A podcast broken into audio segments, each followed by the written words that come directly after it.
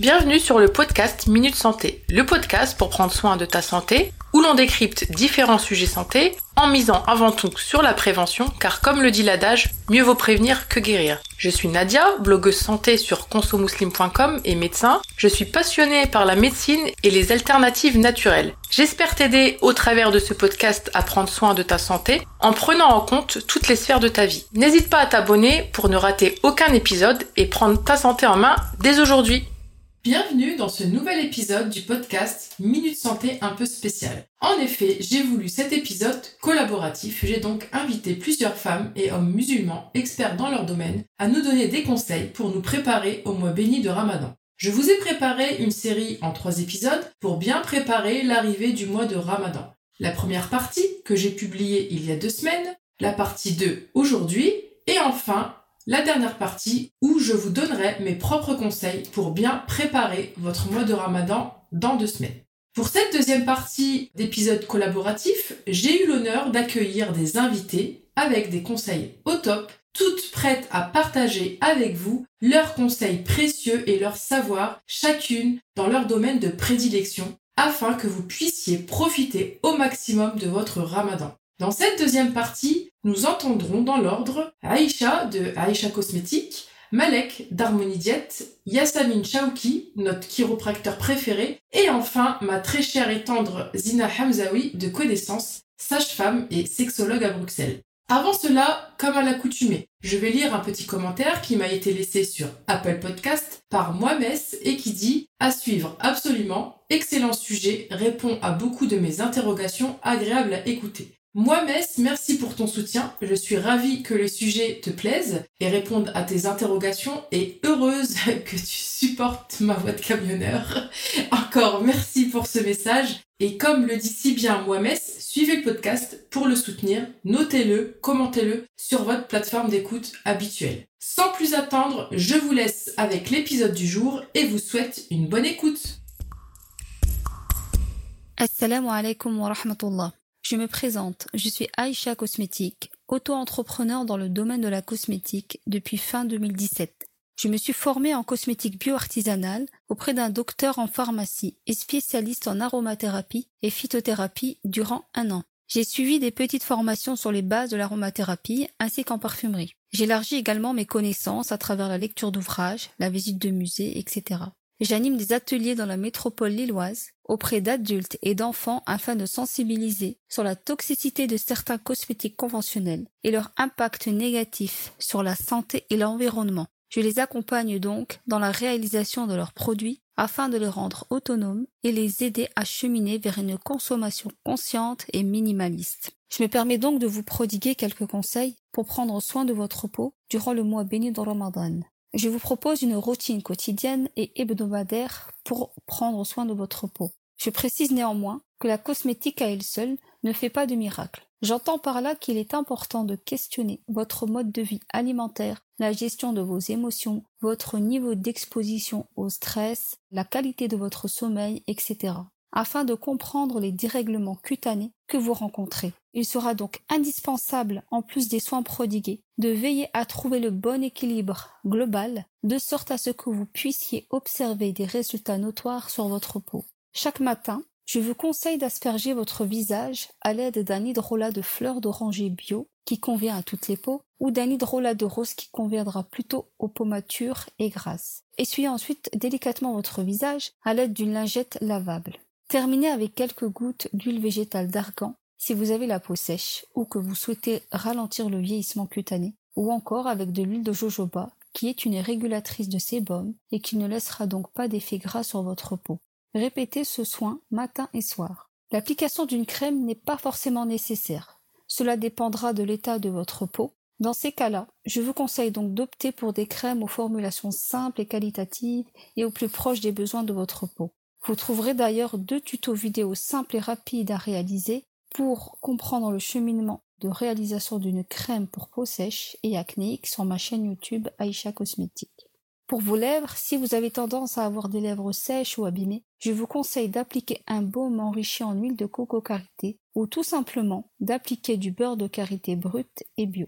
Une fois par semaine, Vous pourrez effectuer un gommage pour un effet bonne mine à base de bicarbonate de soude, car sa poudre est très fine et régulière, et d'huile de calendula qui, elle, est enrichie en bêta-carotène. Vous mélangerez ces deux produits à parts égales afin d'obtenir une petite pâte que vous appliquerez sur votre visage en massant délicatement de l'intérieur vers l'extérieur. Le gommage permet d'exfolier la peau, d'éliminer les peaux mortes et de faire migrer des cellules plus jeunes à la surface de votre peau. Une fois le gommage terminé, rincez et séchez votre visage, puis terminez avec quelques gouttes de macérat de carotte pour un effet bonne mine. Et enfin, le dernier conseil que je peux vous donner, c'est le masque à l'argile pour raviver votre teint. Une fois par quinzaine, je vous invite à réaliser ce masque très facile et rapide. Vous mélangerez une cuillère à soupe d'argile rouge à l'aide d'une cuillère en bois pour ne pas altérer les propriétés de l'argile qui n'aime pas le contact avec le métal, D'y ajouter ensuite deux à trois cuillères à soupe d'hydrolat de citron pour ses vertus éclaircissantes et purifiantes, et une cuillère à café d'huile végétale de carotte, riche en bêta-carotène. Appliquez ce masque sur votre visage préalablement humidifié et rincez à l'eau tiède dès les premiers tiraillements. Veillez à ne jamais laisser sécher complètement le masque au risque d'assécher votre peau. Une fois votre visage rincé et séché, terminez en appliquant quelques gouttes d'huile d'argan. Si vous avez besoin de plus de conseils, de précisions ou des questions spécifiques, n'hésitez pas à me contacter sur mes réseaux sociaux, Instagram ou Facebook. Je me ferai un plaisir de vous répondre. En attendant, je vous souhaite un excellent mois de Ramadan et j'espère sincèrement que mes conseils vous seront utiles. Je vous dis à très bientôt. Wassalamu alaikum wa rahmatullah. Bonjour, je suis Malek, diététicienne nutritionniste et praticienne en cupping thérapie basée sur Paris. Je suis spécialisée dans la prise en charge du surpoids, des maladies cardiovasculaires, du diabète, de l'infertilité et des troubles hormonaux chez la femme. Ce qui m'anime le plus, c'est d'accompagner mes patients dans leur démarche de prendre soin de leur corps et de leur esprit. J'aime beaucoup partager. Vous pouvez donc me retrouver sur ma page Facebook ou sur mon compte Instagram Harmonie Diète. Si j'ai un conseil à vous donner pour bien préparer l'arrivée du ramadan, c'est de diminuer la consommation des excitants cela inclut le café, le thé, les sodas, mais pas que. Beaucoup de personnes ignorent que les produits sucrés, index glycémique élevé, font partie aussi des produits excitants. En diminuant la consommation de ce produit, vous vous donnez plus de chances de passer un ramadan sain et serein. En tant que diététicienne, je conseille souvent à mes patients de diminuer la consommation de ces produits progressivement. Ces produits font partie des aliments addictogènes vous, avez déjà développé une addiction à ces aliments et le hari brutalement peut provoquer plusieurs désagréments. Donnez donc à votre corps le temps qu'il faut pour se détacher de ces aliments. En effet, un arrêt brusque peut provoquer plusieurs désagréments, tels que les maux de tête, les troubles de concentration, les sauts d'humeur, l'irritabilité, qu'on constate les premiers jours du jeûne. Je profite ici pour vous donner un deuxième conseil qui va vous aider aussi à vous détacher de ces aliments, qui est de bien vous hydrater. L'eau est vitale. Vous le savez tous, mais on a tendance à l'ignorer. Consommer au moins un litre d'eau par jour, c'est vraiment le minimum. Un litre et demi, c'est vraiment bien. Pendant le mois du ramadan, pensez à fractionner vos prises d'eau afin d'éviter l'effet dérutique et bien assimiler toute la quantité que vous aurez bu. Vous évitez par la suite la sensation de soif dans la journée et être déshydraté. Mettre donc toutes vos chances pour passer un bon ramadan et avoir une harmonie entre le corps et l'esprit. Vous consacrerez par la suite toute votre énergie pour vos tâches journalières, vos pratiques religieuses. Pour plus d'informations ou si vous avez des questions, n'hésitez pas à me contacter via ma page Facebook ou mon compte Instagram. Pour finir, je tiens à remercier Nadia pour son invitation. Merci et au revoir. Salam alaikum, je suis Yassamine Chauki, chiropracteur depuis plus de 10 ans en France et je suis très heureuse de partager mes connaissances ici sur le podcast de Conso Muslim. Alors, je suis chiropracteur. Mon travail assez mystérieux en France consiste en fait à comprendre le bon fonctionnement du système nerveux d'une personne et de lui donner tous les soins, aussi bien physiques qu'au niveau de l'état d'esprit et comportemental, pour que la personne réapprenne à prendre soin d'elle. Je suis aussi musulmane et j'accompagne depuis plusieurs années les femmes à la préparation du ramadan. Voilà pourquoi je suis ici aujourd'hui et je choisis de partager mes connaissances sur l'une des choses qui nous freine le plus pendant ce mois béni, la fatigue. La fatigue, c'est l'une des choses dont on se plaint le plus pendant, avant et après Ramadan. Et c'est souvent ce qui t'empêche le plus de vivre le Ramadan que tu souhaites, à l'aide d'un corps et d'un état d'esprit au top.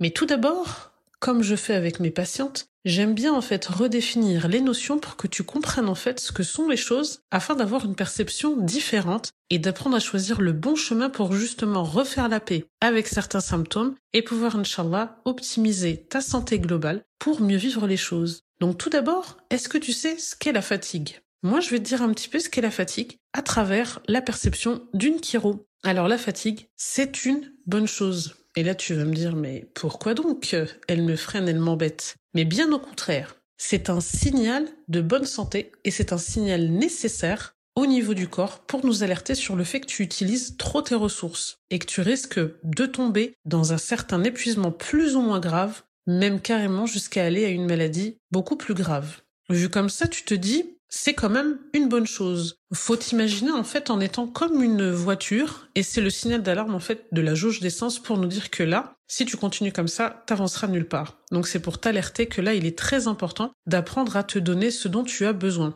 Jusqu'ici, tout est logique. Alors pourquoi? La fatigue est l'un des symptômes les plus détestés par la plupart de la population et surtout par rapport à la vie de femme et pendant nos objectifs pendant le mois de Ramadan. Parce que souvent, en fait, ces signaux de fatigue arrivent entre guillemets au mauvais moment. Comment ça se passe au niveau du cerveau pour bien comprendre en fait les signaux qui arrivent au niveau de l'état de fatigue?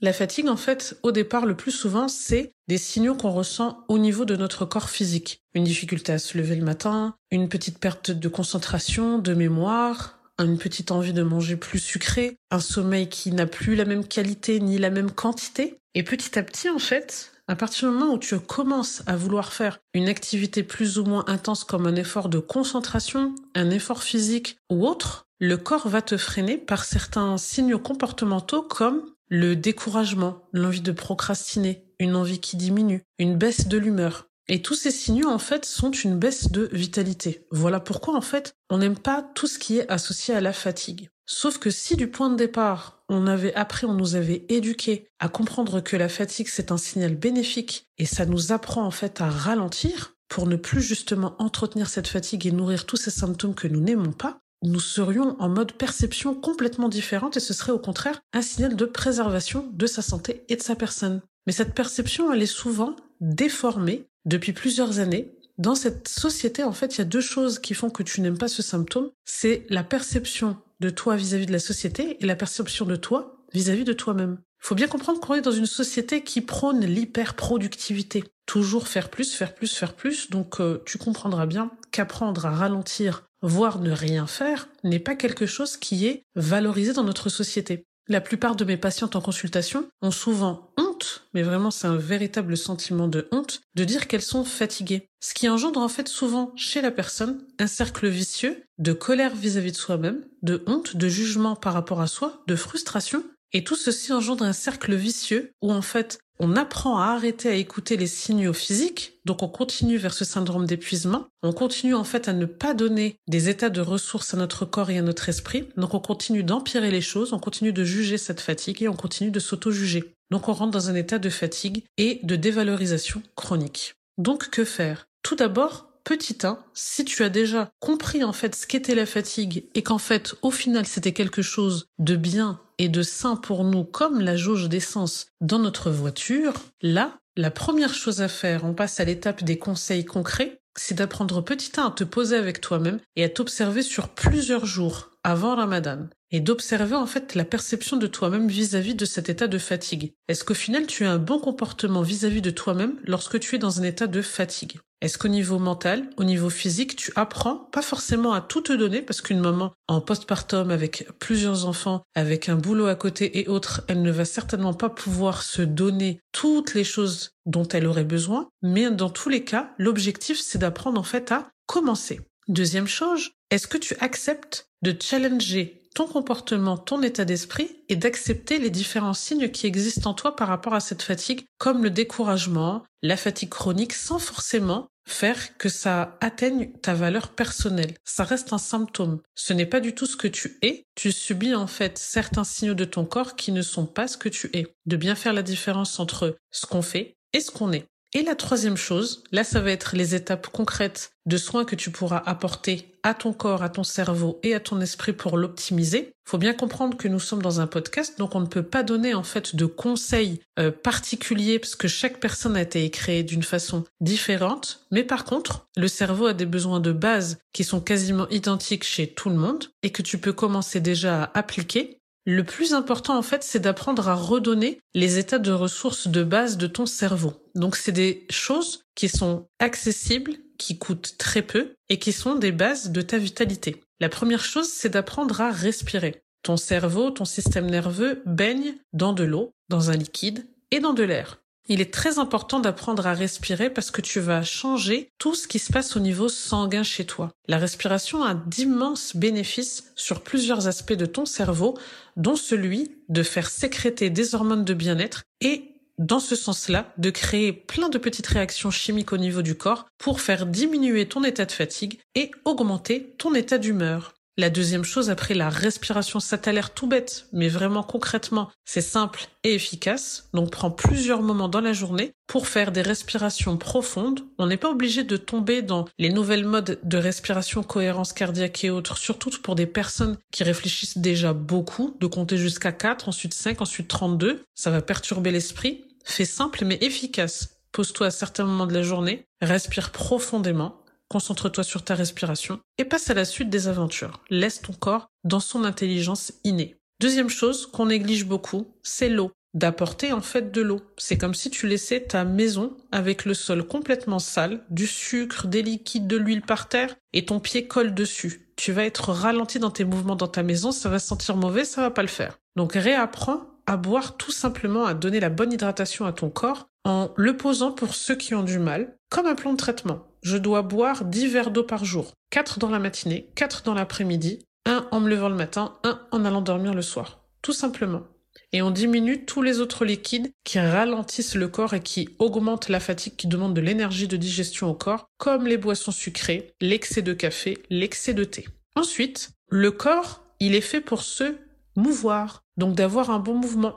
Attention, on ne prépare pas un marathon. L'objectif, c'est simplement de redynamiser le sang, de redynamiser les fluides, donc d'apporter un bon mouvement. 30 minutes de marche par jour, même séquencé, ce sera parfait, avec rien dans les oreilles, juste en observant ce qui nous entoure. Les deux derniers conseils, le sommeil. Chaque personne a un sommeil qui est particulier, qui peut être plus ou moins interféré par, par exemple, un bébé en bas âge, des enfants, un travail particulier, des soucis, et là il va falloir les traiter quand ça touche l'état d'esprit. Donc d'essayer d'avoir la meilleure qualité de sommeil possible, de ne pas cumuler de la mauvaise fatigue à cause d'un sommeil qui est en retard, qui est retardé par des choses entre guillemets inutiles comme scroller son écran sur Insta et autres, et d'apprendre en fait à créer des petites routines de sommeil et des routines de pré-sommeil à partir de 18-19 heures, de ralentir les choses et d'apprendre à son corps à redescendre avec par exemple des tisanes qui peuvent nous apporter du bien, valériane, verveine et autres, et de préparer son corps à ce moment pour vraiment avoir un sommeil de meilleure qualité, Inch'Allah. Et enfin, pas de secret, une meilleure alimentation. Une alimentation vivante avec le maximum de choses qui viennent de la terre, pas forcément bio et autres, on n'a pas tous le budget pour, mais à partir du moment où vous faites les efforts de diminuer les choses qui sont grasses, qui demandent beaucoup d'énergie et d'efforts à votre corps, n'oubliez pas, on est là pour rétablir les états de ressources, d'essayer vraiment d'apporter le maximum de choses qui soient faciles à digérer et qui apportent surtout de la vitalité au corps. Pour ça, vous avez énormément de contenu maintenant, alhamdoulilah, limite, on déborde de contenu donc apprenez à faire simple et efficace petit à petit et de ne pas vous fatiguer aussi dans le process de revitalisation de votre corps. Chaque jour, faites un peu, pas à pas, petit à petit, mais bien pour arriver, je vous le souhaite Inch'Allah, au moment du ramadan avec le plus de vitalité possible et n'oubliez pas les invocations dans votre process. Voilà, c'est tout pour moi pour aujourd'hui. Je remercie sincèrement euh, la sœur de Conso Muslim de m'avoir invité et j'espère, Inch'Allah, sincèrement que tous ces conseils vous seront bénéfiques pour Ramadan et le reste de votre vie. Qu'Allah vous facilite et vous fasse passer un excellent Ramadan. Assalamu alaikum à toutes et tous et plus particulièrement aux futures mamans et jeunes mamans qui nous écoutent. Un petit message pour vous rappeler à quel point en ce mois béni, il est important de vous écouter, de t'écouter et de savoir si tu peux ou non jeûner. Car mon expérience n'est pas la tienne, ni celle de ta voisine, ni celle de ta cousine, de ta sœur, de ta mère, de ta sage-femme, de ton médecin, ou de ta collègue, ton ami. Bref, tu l'auras compris. Chaque expérience est unique. Et je dis bien chaque expérience car même d'une grossesse à l'autre, les choses peuvent évoluer, peuvent changer. Tu peux peut-être jeûner lors d'une grossesse et pas lors d'une autre, car chaque grossesse a ses particularités, chaque fœtus a ses besoins, et chaque grossesse va venir puiser d'une manière différente dans tes réserves. Alors, écoute-toi et fais les choses qui sont à ta portée. Autrement dit, ressource-toi, bois bien, mange bien, repose-toi, dors, fais autant de siestes que possible et remplis ton réservoir de bonnes ressources afin de pouvoir tenir autant que possible ce jeûne dont tu as besoin spirituellement, très certainement, et toujours en écoutant ton corps, ta tête et tes envies. Et se rappeler aussi qu'il y a une facilité qu'il faut pouvoir saisir afin de ne pas se mettre en danger et surtout de ne pas mettre en danger notre futur bébé ou bébé qui vient de naître. En effet, cette euh, idée de pouvoir ne pas jeûner est encore trop peu euh, écoutée, encore beaucoup critiquée. J'entends ici et là, euh, oui mais bon, moi tu sais j'ai jeûné et alhamdoulilah, tout va bien pour moi et pour mon bébé. Donc si vraiment t'as la foi, si moi j'ai pu le faire, tu pourras aussi le faire. Alors c'est pour ça que j'ai dit plusieurs fois de t'écouter toi, de pas forcément écouter les autres et au moindre signe de mal-être, de rompre le jeûne si nécessaire. Alors, on sait que les premiers jours de jeûne, on a souvent euh, toutes et tous des migraines parce que euh, on est un petit peu tout ça dans une certaine mesure euh, addict au sucre et donc les premiers jours sont compliqués, mais surtout en tant que femme enceinte ou femme qui allait, pouvoir s'écouter et sentir justement ces symptômes de maux de tête, de fatigue intense ou voire même de vertige si tel est le cas, je t'invite à vraiment euh, pouvoir mettre un stop et à peut-être réessayer le lendemain. Et ça aussi, c'est important de l'entendre, c'est que c'est pas tout noir ou tout blanc. Tu peux, pourquoi pas, jeûner même un jour sur deux, deux jours sur trois, trois jours sur quatre. Bref, comme tu le souhaites en fait. Tant que ton cœur y est, ton intention y est et que tu écoutes tes capacités. Alors si tu peux le faire, fais-le bien évidemment. Mais si tu sens que tu te mets en danger, alors euh, écoute-toi et et ne jeûne pas, en tout cas ne jeûne pas euh, comme ce qu'on entend du lever du soleil euh, jusqu'à le maghreb, mais que ce soit en ne mangeant pas, ne buvant pas, mais plutôt euh, introduit justement des activités spirituelles, beaucoup de beaucoup de lectures de Qur'an, beaucoup d'invocations pour pouvoir justement te baigner et t'imprégner de ces jours bénis, d'en profiter et de pouvoir tout de même être dans cette ambiance ramadanesque afin de goûter à à ces bénédictions qui chaque année reviennent et que l'on souhaite, euh, Inch'Allah, pouvoir goûter euh, à chaque mois de Ramadan. Alors en tant que sage-femme, j'ai envie de te dire de bien sûr demander l'avis de ta sage-femme ou de ton médecin en fonction d'éventuels problèmes que tu pourrais rencontrer si tu es enceinte. S'il y a un retard de croissance, des contractions utérines prématurées, bien évidemment que le jeûne est fortement déconseillé, voire même interdit dans certains cas. Et si tu allaites, jeûner en allaitant un bébé qui vient de naître n'a rien à voir avec jeûner en allaitant un bébé qui a déjà euh, un an ou plus, car euh, ce bébé est alors en général déjà alimenté par d'autres repas, légumes et fruits. Donc on va dire la, part de l'allaitement maternel sera différente que pour un nourrisson. Et donc, les conseils qu'on va donner en général, c'est de bien boire et manger durant la nuit, de fractionner les collations, d'avoir une alimentation ressourçante. Et donc là, je suis certaine que dans d'autres conseils sur Conso Muslim, tu pourras trouver de bons compléments d'information à ce sujet. Donc voilà, je pense que le message est passé, le message est simple et clair, c'est de t'écouter, de connaître tes limites et de t'y tenir, et chaque jour de renouveler ton intention de pouvoir, par ce jeûne, te ressourcer, ou par ce non-jeûne, te ressourcer aussi, et de comprendre que c'est une période qui va passer, que tu auras le temps, inshallah, de pouvoir euh, récupérer et de savourer euh, ces joies du ramadan euh, lors des années à, à venir. Je te souhaite le meilleur, et je te dis à très vite. Assalamu alaikum. J'espère que vous avez apprécié cette deuxième partie. Si c'est le cas, n'hésitez pas à la partager autour de vous. Si vous souhaitez encore plus de conseils pour vous préparer au mieux à l'arrivée du mois de Ramadan, je vous propose mon atelier offert en ligne. Vous trouverez le lien pour y accéder en description de l'épisode. Cet atelier vous donnera les pistes nécessaires pour mieux préparer le mois de Ramadan, tant sur le plan spirituel qu'en termes d'organisation, de santé et d'écologie. N'oubliez pas de vous abonner au podcast Minute Santé pour ne rater aucun épisode et pour le soutenir. Je vous dis à dans deux semaines pour la dernière partie de cette série où cette fois-ci c'est moi qui tiendrai le micro pour vous donner quelques conseils pour mieux se préparer au mois de Ramadan. A plus dans le bus et d'ici là prenez soin de vous et de votre santé.